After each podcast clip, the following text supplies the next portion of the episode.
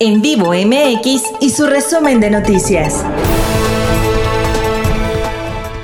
Hola, ¿cómo estás? Yo soy Guillermo Castillo y te traigo las 5 para este miércoles. En vivo MX. Los daños del huracán Grace en Puebla siguen en aumento. La cifra de muertos subió a 5 y aún hay más de 30 municipios sin energía eléctrica. Además, la Secretaría de Gobernación estima que más de 2.000 poblanos viven en lugares que quedaron incomunicados tras el paso del ciclón, y ya se prevé la necesidad de otorgar apoyos extraordinarios a agricultores por la pérdida de sus cosechas.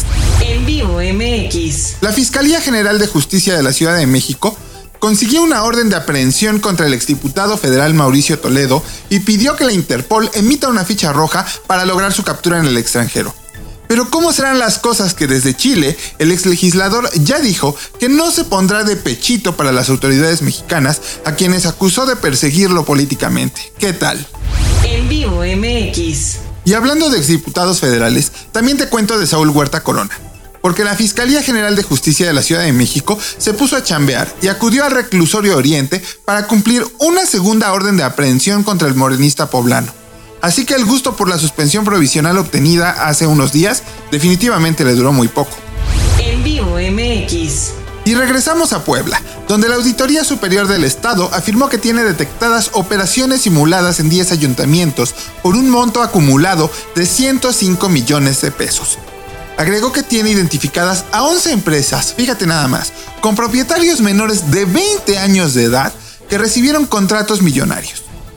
El sospechosismo de esta información se levanta cuando esta información se da justo vía Twitter, sin mayores detalles y no mediante un canal formal.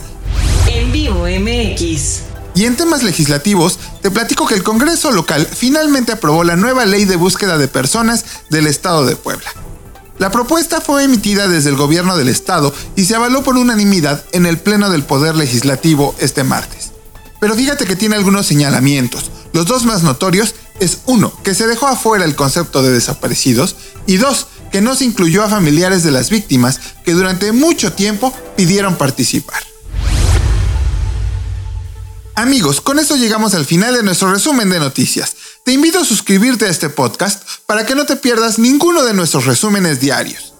Recuerda, yo soy Guillermo Castillo y puedes encontrar más información en nuestras redes sociales como en Vivo MX y en nuestro portal www.en-enmediovivo.mx. Hasta la próxima.